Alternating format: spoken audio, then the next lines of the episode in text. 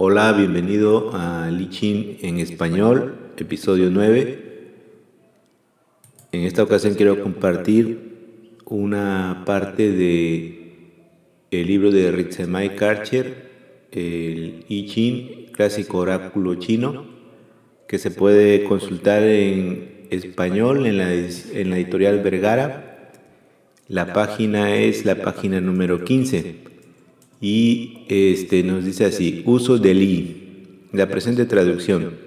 El I Ching es un manual de adivino o libro mágico activo para lo que Carl Jung llamaba fuerzas arquetípicas. Organiza el juego de estas fuerzas en imágenes a fin de que sea posible una lectura individual. Su uso se inicia con un problema y una pregunta, pero tras cada interpretación específica hay una pregunta general.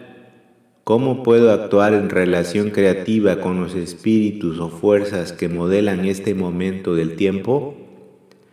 Estas fuerzas representan el flujo de la vida y la experiencia de su significado, su camino o Tao. El I responde a esta pregunta mediante los textos de uno de los hexagramas. Estos textos presentan racimos quebrados y continuos de imágenes e ideas que reflejan las estructuras de la psiquis, cualidad que comparten con los sueños y las fantasías espontáneas. Actúan como correcciones o intervenciones de un orden implícito, el Tao. Cada uno abre un campo de significado potencial que dará base a una serie de historias y eliminará otras. El espíritu o la energía se mueve a través de una interacción individual y creativa con las imágenes. Para utilizar el I Ching como oráculo debemos utilizar este potencial creativo. Este libro es un intento de presentar el núcleo oracular del I Ching como herramienta psicológica. El propósito es rescatar el lenguaje oracular y el uso de la adivinación como vínculo entre lo individual y lo invisible el mundo de imágenes descrito en el mito, el sueño, el viaje chamánico o el culto misterioso. La forma final de esta traducción, tras 40 años de investigación, surgió de varios años de seminarios, congresos y consultas individuales y grupales con la participación de artistas, pensadores y eruditos de todo el mundo. El interés fundamental es brindar a la gente el medio de vivir y decidir de forma trascendente, haciendo que capte el valor imaginativo, pues el I llena un importante vacío en el enfoque moderno de la psiquis.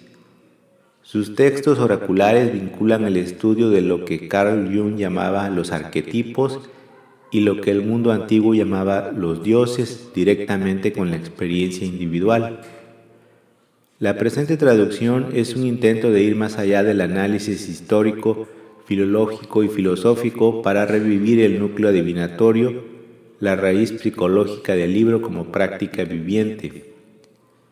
Si nos, remontamos a la antigua China para hallar este modo de ver las cosas, es porque ésta permitió el desarrollo de un lenguaje oracular especial.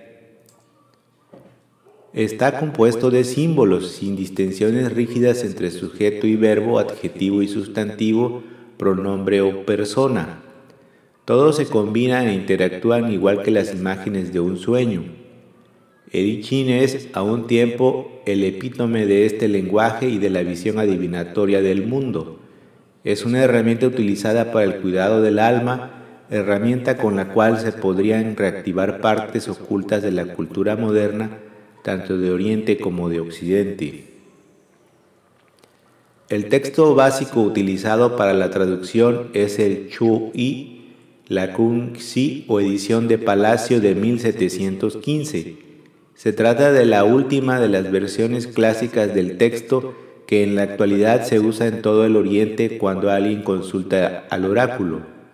Este texto sirvió de base a la traducción de Richard Wilhelm y al texto moderno corriente, la Harvard Yenching Edition. La edición de Palacio es inclusiva y representa el final de una larga tradición textual. Reproduce sistemáticamente todos los estratos del texto y un gran número de comentarios encaminados a explicar las imágenes. Hemos dejado a un lado esos comentarios basados en la filosofía moral y el pensamiento político imperial de Confucio. Hemos reunido y traducido todas las partes del libro que contienen textos oraculares. Este es el núcleo del libro, las imágenes que sirven para efectuar las interpretaciones. La traducción de estas imágenes es un intento de poner su poder imaginativo al alcance del consultante moderno Aquí no se impone ni se da por sentado ningún significado a priori. Se han reunido todos los significados posibles sin la presunción de que deban conformarse a una sola interpretación. Se considera los términos como centros de campos de fuerzas existentes en la imaginación que con el correr del tiempo han ido recogiendo significados, se los traduce como funciones, todas las cuales pueden existir en cualquier individuo. No se aplican literalmente a un sexo u otro ni a determinada posición social. Al destacar esa polivalencia se logra que la cualidad individual del encuentro con el oráculo sea accesible por primera vez en un lenguaje occidental. Da a conocer el campo imaginativo con el que se hacen las interpretaciones. En este enfoque se han utilizado cuatro principios básicos. Todos representan una manera de utilizar las palabras diferente del idioma habitual. Cada carácter chino se traduce siempre por la misma palabra esencial inglesa. Esta traducción parte por parte da énfasis al significado nuclear del término y posibilita la primera concordancia en un idioma occidental. Dentro de lo posible, estas palabras esenciales son gerundios, formas verbales terminadas en ando, endo y endo, para demostrar que los términos son campos de acción que incluyen todas las personas, los modos y los tiempos del verbo, además de la acción y el adjetivo. Cada uno de estos términos está provisto de un grupo de posibles significados que tienen resonancias en el original proporcionan una red imaginativa que relaciona los términos con situaciones individuales. Estos significados no se limitan a un solo periodo o nivel cultural, sino que están sacados de la historia del idioma. Además del análisis tradicional del ideograma, incluyen hallazgos arqueológicos recientes. Se ha respetado estrictamente el orden de las palabras de las frases originales, con excepción de los artículos un, una, unos, el, la, lo, los, las. Cada palabra de la traducción representa uno y solo uno de los caracteres chinos en el orden exacto del original. No se han agregado preposiciones, conjunciones, formas verbales ni palabras explicatorias para dar sentido a las frases, explicando de antemano lo que significan. Los elementos estructurales de los hexagramas están vinculados con el sistema de imágenes mágicas del que surgió la ciencia tradicional. También se exploran las palabras que han adquirido significados especiales dentro del I Ching en sí. Esta manera de mirar el I Ching es a un tiempo muy antigua y radicalmente nueva. Se basa en una recreación psicológica de remotas prácticas adivinatorias. El centro de atención se ha puesto en el desarrollo de la tradición adivinatoria tal como pasó de las manos de profesionales asociados con la corte china a las de individuos particulares, pero antes de que se la pusiera al servicio de una filosofía moral en especial. Este desarrollo se inició en una época de disgregación social y actividad creativa que ofrece muchos paralelos con la nuestra, época en que las personas necesitaban establecer contacto con los espíritus ajenos a las estructuras sociales normales. Esto alimenta el desarrollo de la personalidad individual. Los círculos de referencia correspondientes a palabras e imágenes giran alrededor de ti, el consultante. Su función es eliminar la interpretación a priori que generalmente impone toda traducción permitiéndote instalarte dentro del campo dinámico, el espíritu que cada término implica. Según nos sugiere la tradición, dar vueltas y más vueltas a las palabras en tu corazón es la clave para ponerte en contacto con el mundo luminoso abierta por el oráculo. Como el súbito esclarecimiento al interpretar un sueño, el resultado es una captación intuitiva del sentido y una vinculación con los espíritus. La pregunta al oráculo. El I Ching es una guía para tomar decisiones en aquellas situaciones en que el flujo de la vida está perturbado. Te ayuda a ver las fuerzas que están operando, cómo pueden, cómo pueden desarrollarse y de qué modo te es posible relacionarte con ellas. Descompone tu punto de vista y abre nuevas visiones esclarecedoras. El impulso de consultar al oráculo surge cuando te sientes enmarañado en algo que escapa a los métodos habituales para resolver los problemas.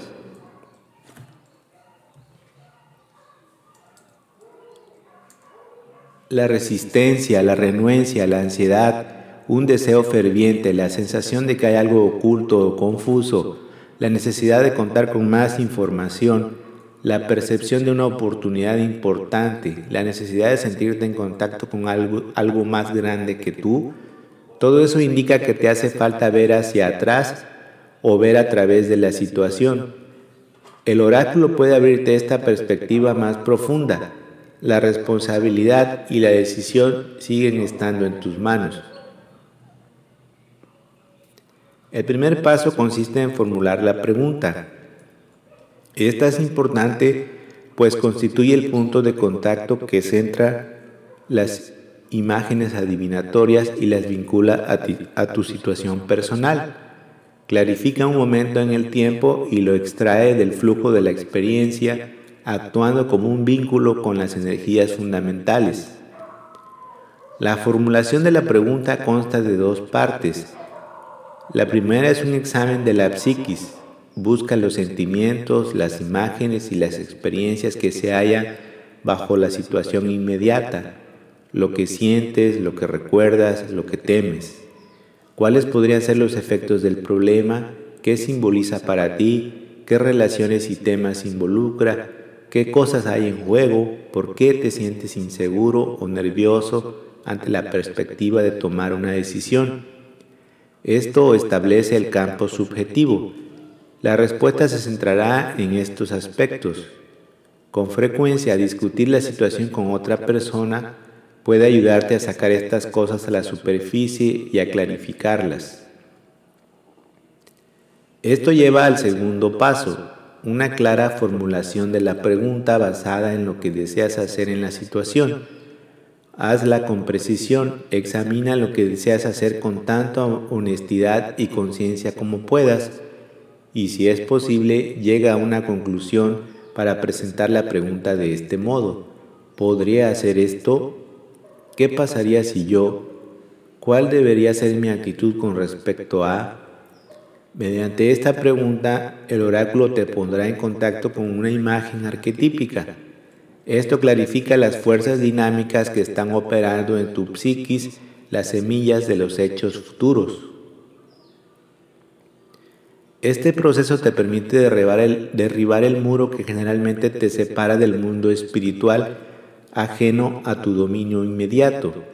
La respuesta no será un simple sí o no, aunque incluirá un consejo específico, de modo que debes estar preparado para recibir una sorpresa.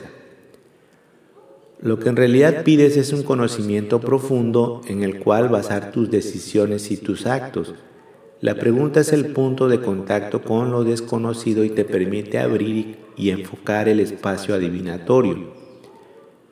Forma parte de un proceso de expansión y contracción que lleva de la relación inconsciente con una fuerza perturbadora al consejo específico para que puedas manejar la situación.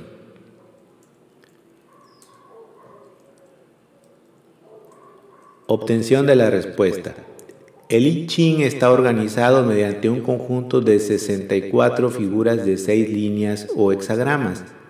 Estos hexagramas constituyen el vínculo entre tu pregunta y los textos adivinatorios que la responden. Por lo general, el hexagrama se escoge por uno de los dos métodos diferentes. Ambos generan seis números, cada uno de los cuales es 6, 7, 8 o 9. Estos números indican los tipos de líneas que componen tu hexagrama primario. Este hexagrama te remite a los textos que responden a tu pregunta. Cada hexagrama está compuesto de seis líneas quebradas y o enteras. Las líneas tienen cualidades específicas llamadas flexible y sólida, que se las vinculan con, con los dos agentes primarios del pensamiento oriental, yin y yang. Se puede considerar cada hexagrama como un conjunto de seis espacios vacíos en los cuales la energía mueve y muta. La energía entra en el hexagrama desde abajo y lo abandona por lo alto. Esto determina la numeración de los espacios. El más bajo es el primero, el más alto el sexto. Estos hexagramas representan posibles modalidades de cambio en el mundo, las cualidades dinámicas del tiempo. Cada hexagrama está compuesto por dos trigramas o figuras de tres líneas.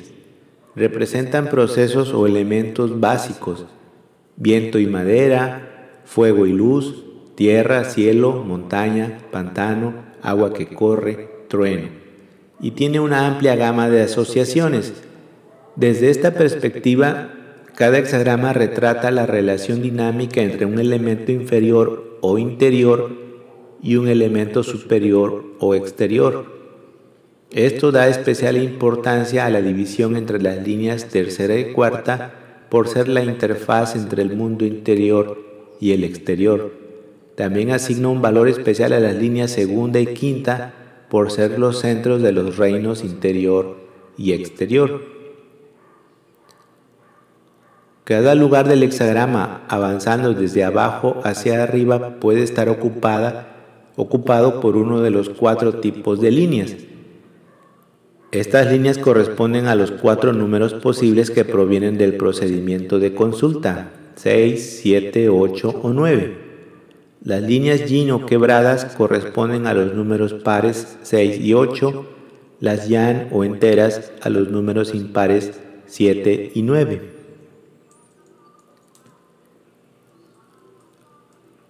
Los números centrales 7 y 8 configuran una línea joven o en crecimiento.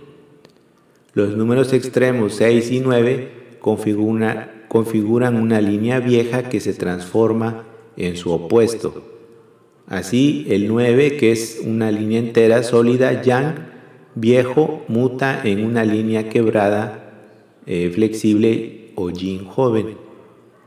Y al revés, una línea con 6, flexible, quebrada, llamada yin viejo, muta en una línea entera sólida yang joven. Estas líneas en transformación tienen especial importancia. Representan puntos exactos de cambio en la psiquis y acentúan ciertos textos del hexagrama. Hay dos maneras de obtener los números que producen estas seis líneas. La más sencilla consiste en arrojar seis veces tres monedas y así se obtienen seis números, dispuestos desde abajo hacia arriba y traducidos a líneas produce el hexagrama primario. Cuando una o más son líneas en transformación indicadas por un 6 o un 9, se mostrarán en su opuesto. De este modo generan un segundo hexagrama, el hexagrama relacionado, que indica de, qué modo puede desarrollarse la situación descrita en el hexagrama primario.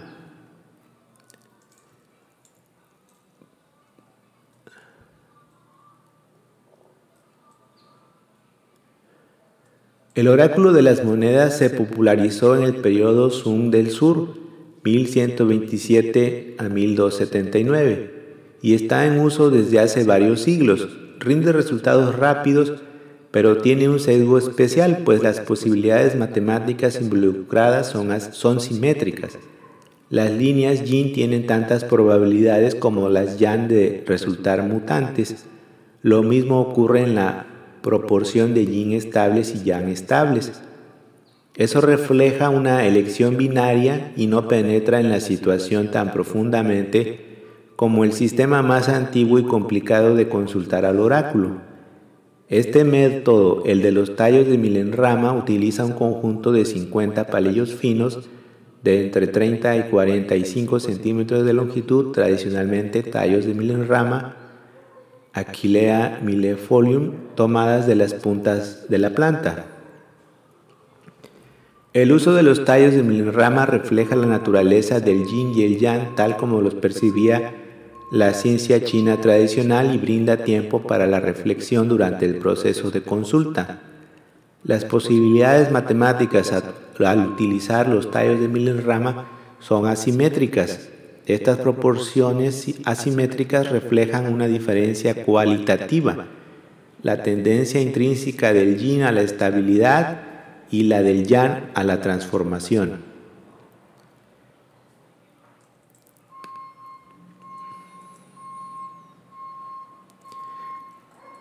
Mientras piensas en tu pregunta y tu plan de acción, ábrete a todo lo que pueda suceder.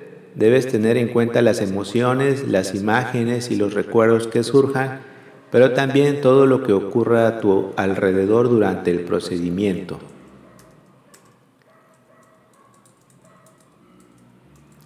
La respuesta del oráculo a la pregunta que has formulado surge de los textos correspondientes a uno de los 64 hexagramas. Busca los textos indicados por tu consulta. Lee todos los textos básicos del hexagrama primario más los de las líneas en transformación específicas indicadas por tu consulta. Lee solo la imagen del hexagrama relacionado. Estos textos describen campos de energía y pueden generar muchos significados. La confusión que se siente al comenzar a trabajar con ellos es una parte necesaria del proceso. A, través de él tu sentido del yo y de la situación se torna fluido, se abre a nuevos modos de ver las cosas. Esta confusión inicial provoca una especie de avalancha de significados potenciales. La clave de la interacción es permanecer imaginativamente abierto o versátil. Los textos hablan directamente a tu inconsciente. Cuando tocan un complejo significativo se, excita Shen, la captación del espíritu. Como las imágenes claves al recordar un sueño, del campo emergerán ciertas definiciones. La tradición afirma que estas palabras no se ajustan a una regla, antes bien, según camines con ellas, permitiéndoles actuar en tu imaginación, las reglas llegan espontáneamente. Se trata de un proceso viviente. Las imágenes interactúan con la situación existente en tu psiquis, clarificándola y dándole nueva forma. Cada lectura se inicia con la imagen del hexagrama primario. Este es el contexto básico donde el oráculo ve tanto tu pregunta como tu respuesta. La imagen de la situación describe una situación arquetípica. Es la aseveración oracular central de cada hexagrama, la base en la que se hunden todas las otras partes del hexagrama. El nombre del hexagrama, la primera palabra de la imagen, proporciona tanto una descripción de tu situación como un consejo sobre la manera más efectiva de encararla. El texto lo pone en la dinámica del tiempo, indicando cualidades claves y acciones asociadas con él. La imagen es el texto adivinatorio fundamental. La primera palabra de este texto constituye el nombre o título de tu hexagrama. Juntos constituyen la aseveración oracular central del hexagrama. La imagen proviene del Chuan, la sección más antigua del texto.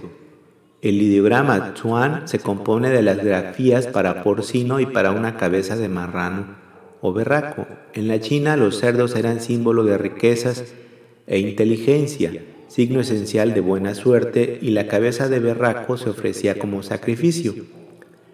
La imagen sugiere que conocer la imagen del tiempo y basar tu acción en ella es una clave para hacer realidad las riquezas y la inteligencia inherentes en la situación. Todos los términos de la imagen y de las otras secciones que siguen se presentan con sus contextos asociados. Estos son posibles significados de los términos que generalmente incluyen el análisis tradicional del ideograma. Estos contextos asociados se incluyen la primera vez que aparece un término en el hexagrama. Si ese término se repite, debes consultar nuevamente la primera aparición. Los guiones indican que, se han utilizado dos palabras de nuestro idioma para traducir un único carácter chino. Los signos de puntuación dan la idea de las pausas o énfasis implícitos en el texto original. Hay fórmulas adivinatorias tales como propicio, peligro, adversidad, sin falta, cosechante prueba, crecimiento, signo cosechar o arrepentimiento extinguido, que avisan específicamente si la acción que estás considerando conduce hacia la experiencia del espíritu y el significado. A medida que leas los textos, ciertos términos se presentarán como claves de tu situación Examina los significados y deja que te sugieran maneras de entender tu situación. Utiliza esos significados aun cuando sean contradictorios cuando leas las otras secciones de tu hexagrama.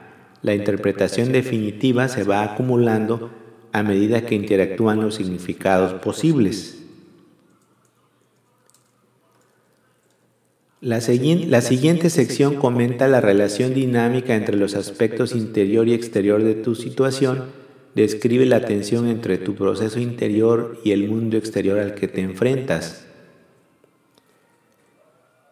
Esta sección actúa como referencia abreviada al material suplementario que brinda la brújula universal, donde se tratan los sistemas tradicionales del pensamiento correlativo. reúne material de la octava ala y un texto de la dinastía Han central para el sistema de pensamiento correlativo, las extensas discusiones en la sala del tigre blanco. La siguiente sección de tu hexagrama indica lo que no te conviene hacer en esta situación, no porque esté mal, sino porque va contra el espíritu del tiempo. Las contraindicaciones describen el opuesto de tu situación indica lo que no es efectivo en el momento actual. Esta sección surge del punto de vista tradicional según el cual las cuatro líneas interiores de cada hexagrama forman dos trigramas nucleares sobrepuestos que así forman un hexagrama nuclear. Esto centra tu comprensión de la imagen central mostrando lo contrario, la sombra que se disipa cuando la imagen surge de la luz. Los textos titulados Definiciones contrastadas, secuencia, evidencias asociadas en ciertos hexagramas, tradición del símbolo y la tradición de la imagen fueron compuestos en tiempos posteriores al de la imagen. Son estrategias interpretativas que provienen de las diez alas, cada una de las cuales comenta o amplifica la imagen desde una perspectiva particular. La secuencia explica qué te llevó a tu situación actual sugiriendo así por qué formulas esa pregunta. La secuencia encadena la imagen con el hexagrama que lo precede en términos de una acción concluida que requiere una acción posterior. Sugiere que el activar la energía de este hexagrama depende de entenderlo como parte de una sucesión necesaria de acontecimientos. La secuencia de la novela Ala representa una zona de transición siempre contiene la frase la anterior aquiescencia tiene el uso de. Esto indica que el activar las energías de tu hexagrama depende de que entiendas y aceptes como válida la sucesión de hechos que describe la secuencia. La acción del hexagrama precedente se concibe como punto de partida de tu situación actual. Las definiciones contrastadas acentúan una cualidad particular de tu hexagrama como clave para entender cómo funciona. Las definiciones contrastadas ofrecen una clave de tu situación destacando un rasgo central y contrastándolo con un rasgo central de un hexagrama contiguo. Los pares de definiciones contrastadas han sido tomadas de la décima ala y se brindan junto con los hexagramas que describen. En ciertos hexagramas hay una sección llamada evidencias asociadas. Esto indica que las acciones y actitudes descritas en el hexagrama parecieron de especial importancia para desarrollar y profundizar el carácter individual, la capacidad de ser independiente y estar en contacto con el Tao. Las evidencias asociadas indican que la acción de este hexagrama tiene una importancia especial para realizar Tao y describe cómo se puede ayudar al proceso de hacer realidad el Tao en la acción. Estos textos se presentan en solo 10 de los hexagramas y han sido extraídos de la octava ala. La sección llamada tradición del símbolo utiliza los símbolos de los trigramas para deducir una actitud en especial. Están vinculados con el Chun Tzu, el consultante ideal del I o con los antiguos reyes que sugieren un modelo de la edad de oro. Esto implica que parte del ser Chun Tzu consiste en ser capaz de ver las cosas como símbolos. Te conecta con el modo en que se está moviendo el Tao. La tradición del símbolo describe la imagen según su relación entre los símbolos de sus dos trigramas.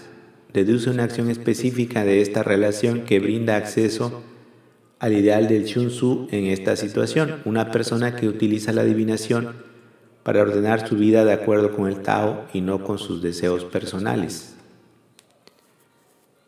En el material de referencia se describen los trigramas y sus atributos.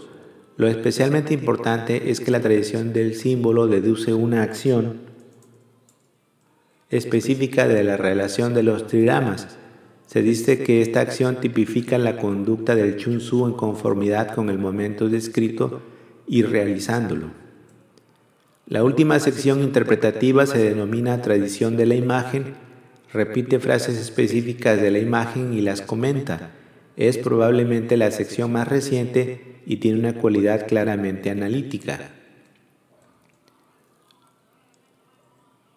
La tradición de la imagen amplifica los términos clave y las cualidades de la imagen. También analiza esta última desde los siguientes puntos de vista. La correspondencia de los pares de líneas, las acciones y relaciones de lo flexible y lo sólido asignados a las líneas quebrada y entera y la propiedad de las líneas según los lugares que ocupan, sobre todo las líneas centrales de los trigramas. La tradición de la imagen parafrasea a la imagen y analiza las acciones descritas por los símbolos de los trigramas, ofrece analogías con la imagen central y examina la resonancia correspondencia de pares de líneas 1 y 4, 2 y 5, 3 y 6. La relación dinámica de flexible y sólido, cualidades asignadas a las líneas quebrada y entera y cómo se mueven en la situación. La propiedad de las líneas de acuerdo con el lugar que ocupan en la estructura jerárquica del hexagrama, sobre todo en relación con las líneas centrales de los trigramas, las líneas quebradas se consideran apropiadas para los espacios de numeración par las enteras son adecuadas para los espacios impares. La naturaleza de este comentario queda sugerida por su término característico, por cierto. Es una expresión de énfasis que significa en verdad, realmente, de hecho, que a veces se traduce con el verbo ser. Esta sección de las diez alas dio lugar a una extensa tradición de comentarios llamados ili o análisis del principio moral que desarrolló una visión del valor y la función sociales de las diversas posiciones de línea. Los textos de las líneas en transformación son cualitativamente diferentes de los textos que rodean y amplifican la imagen de tu hexagrama primario.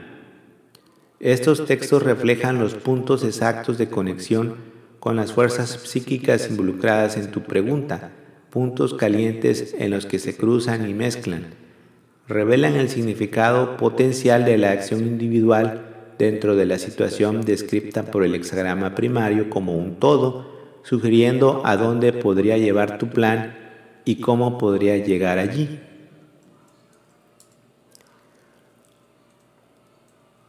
Las líneas en transformación representan puntos exactos de conexión con las fuerzas psíquicas comprometidas en tu pregunta, las activa un 6 o un 9 en el procedimiento de consulta. Brindan consejos sobre la dirección de los actos específicos y las posibles consecuencias. Al cambiar las líneas activadas convirtiéndose en sus opuestos generan un segundo hexagrama, el hexagrama relacionado, que es una imagen del futuro potencial en general. Los textos de las líneas en transformación provienen del Tuan y de los comentarios a las líneas de las alas tercera y cuarta. Estos textos son conjurados cuando una línea específica se está transformando en su contraria y por ende transforma el hexagrama en cuestión, el hexagrama primario en uno nuevo, el hexagrama relacionado. Este indica la dirección hacia la que puede evolucionar tu situación si decides actuar del modo descripto.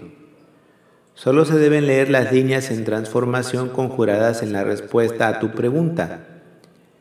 El texto inciso A es el más antiguo, mientras que el inciso B es un comentario que aclara el primero. Como la tradición de la imagen, el texto inciso B se caracteriza por el término enfático por cierto, que significa en verdad, en realidad. La imagen del hexagrama relacionado que se genera cuando las líneas en transformación se convierten en sus opuestos brinda una indicación de cómo puede desarrollarse tu situación. Esto puede ser una meta, una imagen de deseo, reaseguramiento. No se trata de un futuro inmutable, sino de una indicación del potencial contenido en tu situación actual. Al cambiar el modo de actuar o percibir las cosas, puedes cambiar ese potencial.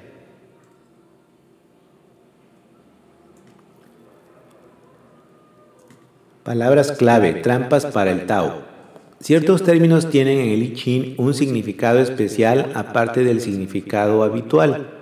Estas palabras clave se desarrollaron a medida que el I Ching se fue convirtiendo en una herramienta utilizada por individuos particulares. Reflejan un tiempo de tribulación como el tuyo en el que la gente no podía contar necesariamente con el apoyo de las estructuras sociales, sino que debía hallar su propio camino. Estas palabras claves reunidas brindan una imagen del mundo del I Ching y de cómo trata de ayudarte. El término fundamental es Tao, camino o sendero, proceso corriente del ser y el curso que traza para cada persona o cosa en particular. Palabra clave, el ideograma es ir y cabeza, liderar y el sendero que eso crea. El término Tao en negritas no tiene equivalente en nuestro idioma. Su significado literal es camino o sendero. Describe tanto el movimiento por ese camino como el camino en sí. Tao es la energía de la vida en marcha, autorrenovada y dotada de propósito, que crea constantemente al moverse. Traza un camino o sendero que potencialmente se refleja en cada ser individual. Estar en el Tao o conectado con él es experimentar el significado y moverse con la energía de la vida. Se trata de un valor fundamental. Se lo experimenta como sentido, gozo, libertad, vinculación, compasión, creatividad, esclarecimiento. El Tao no está limitado por ningún sistema ni moralidad, socava constantemente las definiciones racionales. No es previsible sino versátil versatilidad y, en negritas también, cambio brusco e imprevisible, movilidad mental y apertura, fácil y liviano en vez de difícil y pesado. La versatilidad describe el modo en que el Tao se mueve, una súbita sustitución de una cosa o imagen por otra. Esto parece a menudo problemático o difícil, pues desafía la fijeza de las cosas. Versatilidad indica también la fluidez imaginativa necesaria para adaptarse al movimiento del Tao. Relaciona el camino, el libro de Li y la imaginación al constante flujo de imágenes existente en lo que la tradición llama mente-corazón, el corazón de la magia. Esta relación se presenta mediante símbolos y la simbolización. Símbolo Imagen investida con el poder intrínseco de conectar lo visible y lo invisible. Hechizo mágico, figura, forma, contorno, efigie, patrón, modelo, crear una imagen, imitar, acto, representación, escribir. El I, el camino del I Ching, proporciona símbolos, analogía, analogías directas del movimiento de la energía en el mundo invisible. Los símbolos son versátiles, actúan como trampas en el flujo del Tao, acumulando la cualidad de mente que representa. Uno se conecta con la energía imaginándose a sí mismo a través de los símbolos, proceso que indica que, está en armonía con el tiempo y el Tao y que no. El término símbolo se vincula con otros dos. Prueba, en negritas. Ordalía, inquirir por adivinación y su resultado correcto, firme, separar la paja del grano, la médula, el centro probado, cuarta etapa del ciclo del tiempo, el ideograma, perla y adivinación. Luego vasija, contener, en negritas, tink. Caldero de bronce con tres patas y dos asas, recipiente sagrado que se utiliza para preparar la comida como sacrificio a los dioses y los antepasados, símbolo fundador de una familia o dinastía, crisol receptáculo, tener, contener, transformar, establecer, asegurar, precioso, respetable. Los símbolos producidos por el I mediante la adivinación ponen a prueba una acción sometiéndola a los espíritus y revelando sus raíces ocultas. Cuando utilizas estos símbolos de una manera versátil como modelos imaginativos, actúan como una vasija sagrada, poniendo en actividad un proceso de contención, sacrificio y transformación. Al hacer esto adquieres T, la virtud y el poder que proviene de reflejar el Tao en los actos de tu vida. Actualizar el Tao. Realizar el Tao en la acción, poder, virtud, capacidad de seguir el curso trazado por el proceso corriente del cosmos. Palabra clave, el ideograma es ir recto y corazón, combinado con T, adquirir aquello por lo que un ser deviene lo que estaba destinado a ser.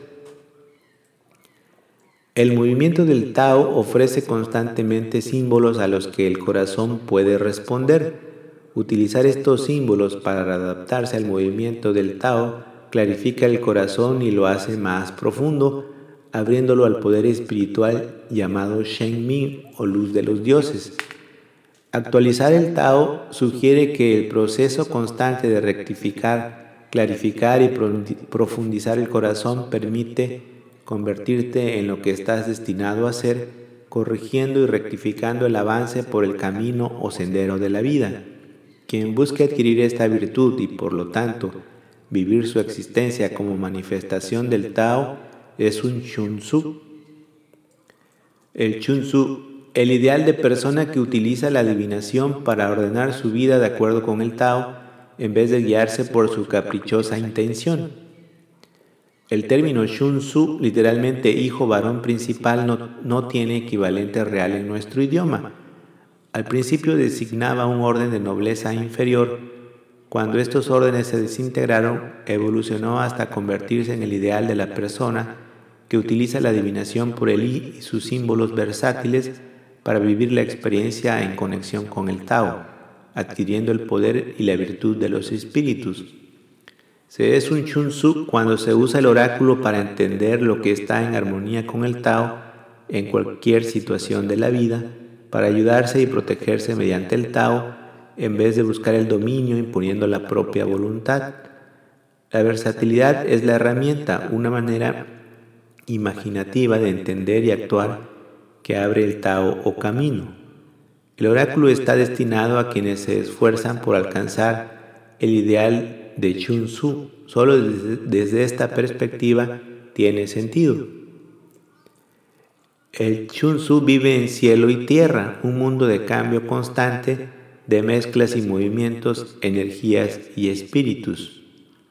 Cielo y tierra, relación dinámica entre las potencias primarias y el mundo que produce, cosmos, mundo natural o humano, palabra clave. Este mundo no se halla absolutamente en parte alguna, resulta de la interacción de, los dos, de las dos potencias primarias según se mezclen o entrelacen para formar un cosmos variado. Cielo y tierra es el mundo de la miriada de seres humanos, animales y espíritus donde nada está fijo. El I refleja este mundo, allí es efectivo. A través de él, el Chun Tzu busca llevar una vida humana trascendente y grata, vinculada con los espíritus, el Tao y el mundo viviente. Parte de esto es un constante reconocer la imperfección y el cambio y el desidentificarse cuidadosamente de las potencias primarias. Cielo, lo más alto, firmamento, cielos, poder por sobre lo humano opuesto a tierra. El diagrama es grande y el de arriba. Tierra, suelo en el que se descansa el mundo humano, base de todas las cosas, lo que alimenta a todas las cosas, eh, símbolo del trigrama campo, kun. El Chunsu que no busca la pureza ni la inmortalidad vive en la corriente del tiempo que fluye por cielo y tierra como imagen del camino. Dos términos básicos describen este fluir, ir y venir. Describen la corriente del tiempo según fluye el futuro hacia el pasado a través del presente, venir. Designa lo que se acerca, moverse hacia, llegar a. Indica lo que se retira, proseguir y continuar. Este tiempo brota de una fuente y a ella retorna. Los sucesos que vienen tienen una realidad objetiva y arrojan imágenes que pueden ver mediante la adivinación. Ir y venir se refieren también a los hexagramas como imágenes del tiempo. Las líneas entran en un hexagrama desde abajo y adentro, viniendo y lo abandonan por el tope y afuera, yendo. La corriente del tiempo y el camino o Tao se originan adentro y fluyen a través de cada individuo. Por ende, este ir y venir contrasta con el sentido de la historia personal en que la vida se mueve desde el pasado hacia el futuro. Significa que dejar ir los lugares donde uno está ligado al pasado para prestar atención a lo que viene en la corriente del tiempo es parte del ser versátil. A través de eso se adquiere té. Hay dos orientaciones básicas en la voluntad utilizadas cuando el Chun trata de adaptarse a los hechos que vienen en la corriente del tiempo. Entre ambos se implementa la versatilidad imaginativa. Grande negritas, de gran tamaño, noble, importante, mucho, orientar la voluntad hacia una meta autoimpuesta, imponer dirección, capacidad de guiar la propia vida, contrasta con pequeño, la adaptación flexible a lo que se cruza en el camino. Gran persona o grandes gentes, yen, ta yen, importante, noble, influyente, los que imponen a su vida un principio gobernante, efecto de lo grande dentro de un individuo, palabra clave. Pequeño, también en negritas, de poco tamaño, común, sin importancia, que se adapta a lo que se cruza en el camino, capacidad de moverse en armonía con las vicisitudes de la vida, contraste con lo grande, tema o meta autoimpuestos. Pequeña persona, pequeñas gentes. Vulgar, común, humilde, los que se adaptan a las circunstancias con la flexibilidad de lo pequeño, efecto de lo pequeño dentro de un individuo. Aunque estos términos incluyen los significados ordinarios de noble y humilde, excepcional y común, poderoso y débil, su trascendencia reside en la dirección que dan a la voluntad el Chunsu busca la libertad de moverse entre estas actitudes, adaptándolas para luego abandonarlas según lo exija el momento. Grande y gran persona, el efecto de lo grande sobre un individuo, significan imponer una idea a las cosas con independencia de lo que esta idea pueda ser.